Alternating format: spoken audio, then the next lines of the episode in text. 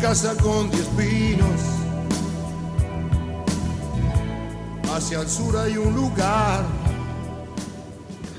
Hola, muy buenas tardes. Le damos la bienvenida a este nuevo programa, un programa más, como todos los miércoles a las 14 de Enciclopedia Musical. Le damos la bienvenida a todos nuestros oyentes que nos están escuchando por la 92.3 FM 705.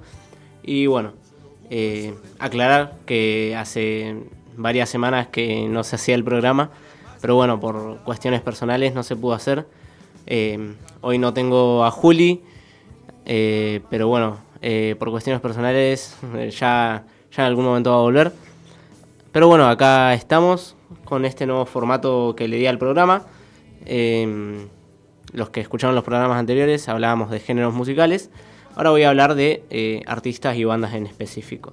Y sus comienzos, su historia de cómo nació la banda y cómo se proyectó al estrellato, a la fama y sus primeros temas, sus primeros, sus grandes éxitos, sus integrantes, etc.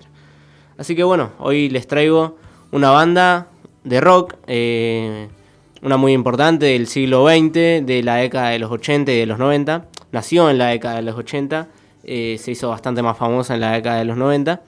Eh, pero bueno, de la banda de la que les voy a hablar hoy es de Guns N' Roses, eh, banda que formó Axel Rose junto a Izzy Stradlin.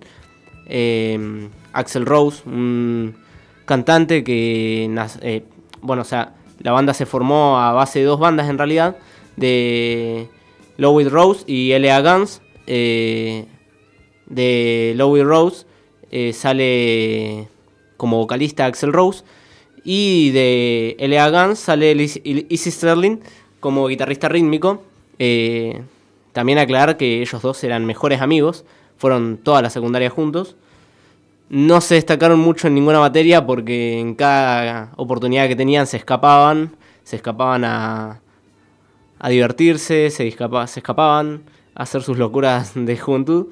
Pero bueno, finalmente, cuando ya cumplió la mayoría de edad, eh, Izzy, Stradling, con el sueño de volverse un, artista profesional, se va a Los Ángeles, eh, California.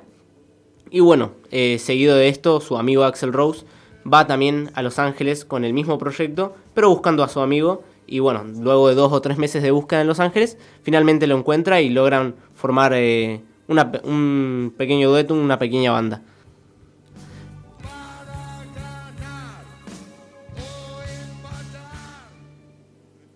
Una historia que les voy a contar sobre los, no los inicios de la banda, sino sobre estos dos primeros integrantes que, tuvo la banda. Como dije, eran mejores amigos desde la secundaria, desde jóvenes. Quien conoce al artista Axel Rose habrá notado en sus conciertos en sus fotos, en sus videos, musicales que Axel Rose lleva tatuado en su brazo derecho a una mujer. Lleva tatuado en su brazo derecho a una mujer. La mujer de la que él estaba completamente enamorado. La mujer que lo dejó por su mejor amigo Izzy Stradlin. La mujer que antes de dejarlo lo llamó y antes de darle la noticia dijo, Don't cry, no llores, don't cry tonight, no llores esta noche. Axel Rose después de eso llegó a su casa y en apenas unos minutos escribió la canción, una de las canciones más conocidas de los Guns, uno de sus éxitos, Don't Cry, de Guns N' Roses. Escuchemos, Don't Cry.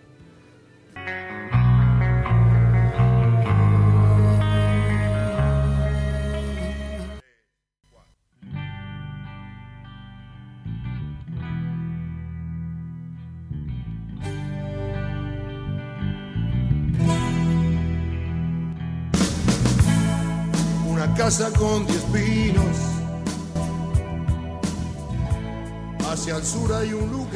Bueno, seguimos con nuestro programa. Estábamos hablando de Guns N' Roses. Recién estábamos escuchando Don't Cry de Guns N' Roses y una historia trágica entre dos de sus principales integrantes, ¿no? Del guitarrista rítmico Izzy Stradlin y el vocalista principal Axel Rose.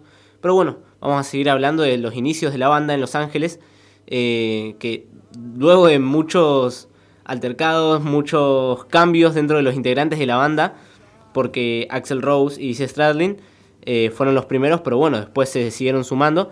Pero ya para más o menos 1983-1984, la banda quedó conformada por Axel Rose, Stradlin, Tracy Guns como guitarrista, Rob Grander como baterista y Dove McKagans como bajista.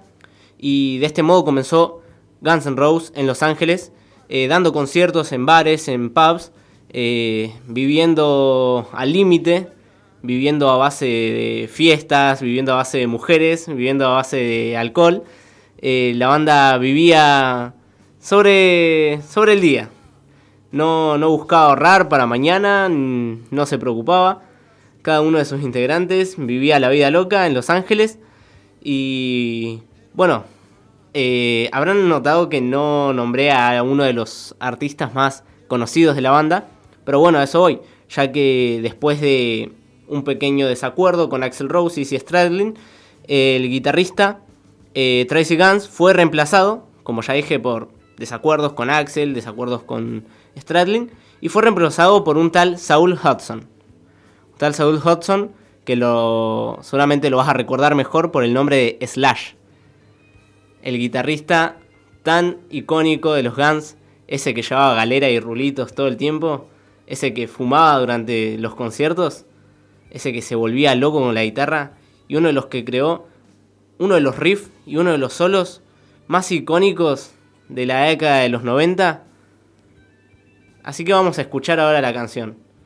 La canción es Sweet Child Mine de Guns N' Roses.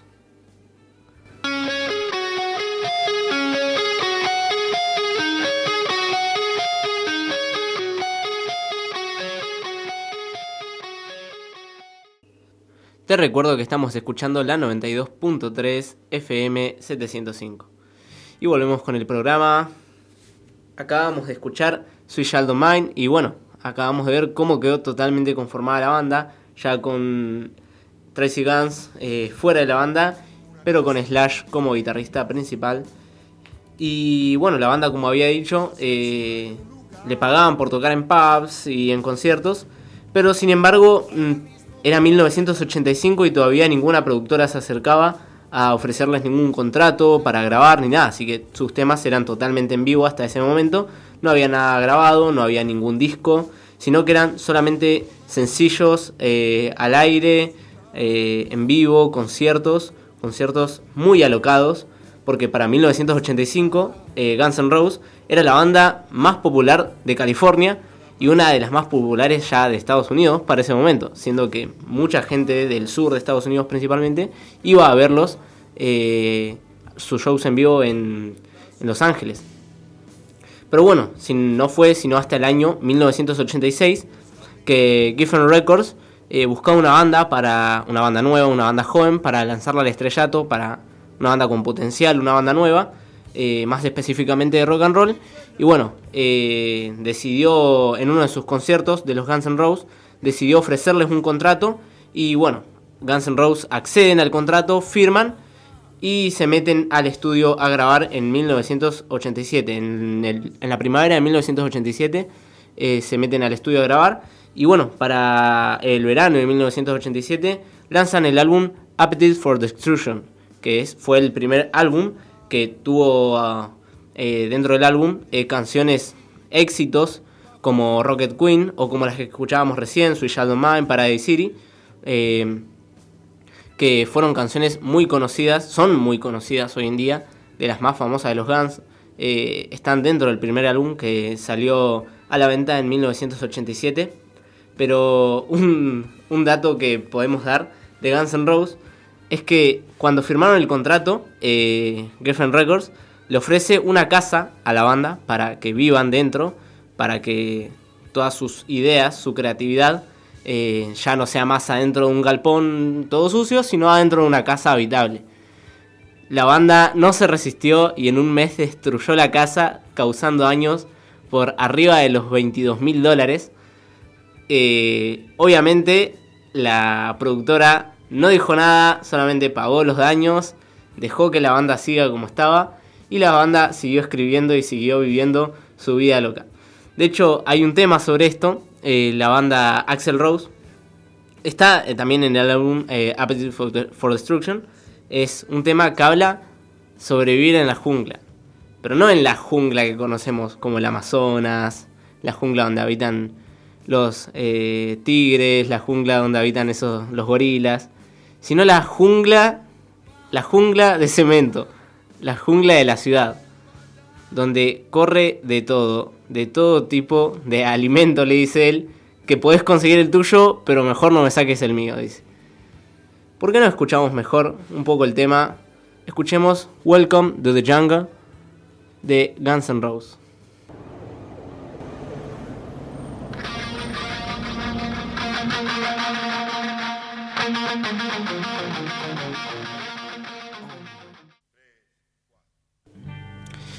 Seguimos con el programa. Eh, les recuerdo que tenemos un número de teléfono para los que quieran escribir, pedir temas, eh, pedir un saludo o dar un saludo. Acá está el número de teléfono, lo paso ahora por el aire. 2945 46 61 01. Lo repito, 2945 46 61 01. Bueno, vamos a seguir hablando de la banda. Eh, como dije, eh, firman con Griffin Records, eh, comienzan a grabar el álbum, eh, sacan el álbum Appetite for Destruction. Sin embargo, durante esto, durante los primeros meses o incluso durante el primer año, la banda no era muy conocida, ya que no tenían promoción radial y MTV no quería pasar el, el video musical de Welcome to the Jungle por, eh, por la tele, Welcome to the Jungle, que es el que acabamos de escuchar, que también es el eh, la canción con la que abre el álbum. Eh, MTV no lo quería pasar al aire porque decía que era un video muy violento. Eh, así que no tenían mucha ganancia y también le estaba caus- causando pérdidas a la productora, por lo que iban a decidir rescindir el contrato con Guns N' Roses. Sin embargo, el ejecutivo David Geffen de Griffin, Griffin Records eh, decide hablar con los ejecutivos de MTV, con varios ejecutivos de emisoras radiales, de, de radios de Estados Unidos muy conocidas. eh, decide hablar con los ejecutivos y llega un acuerdo y MTV da el ok y decide, le dice que a David Geffen que va a promocionar el video de Welcome to the Jungle y del álbum Appetite for Destruction, pero que lo iba a hacer a las 6 de la mañana, en el horario más barato que tenían, en el horario después de las películas de bajo presupuesto de la madrugada, eh, iban a pasar, iban a promocionar el álbum. Y bueno, David Geffen no tuvo otra opción que decir que, bueno, porque no tenía, nadie los promocionaba, ni siquiera MTV, y ahora MTV los iba a promocionar al menos a las 6 de la mañana.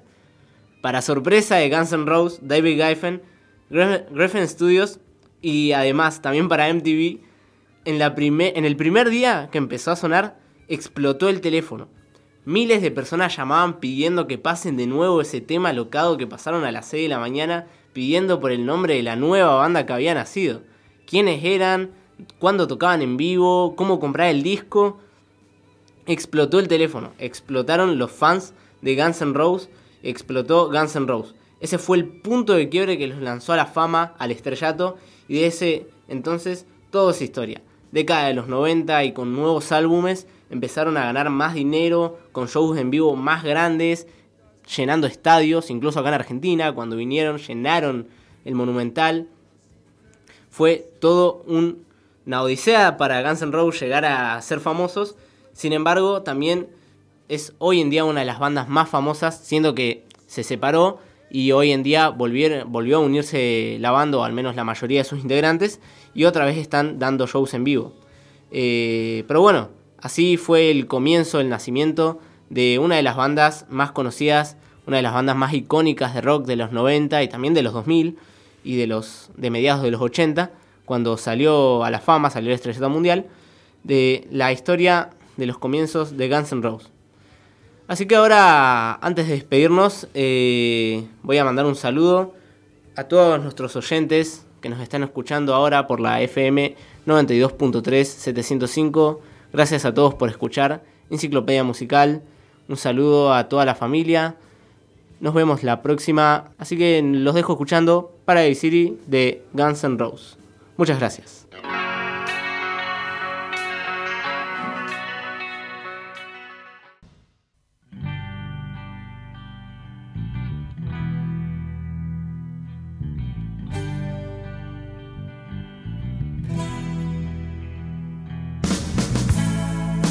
Casa con diez pinos.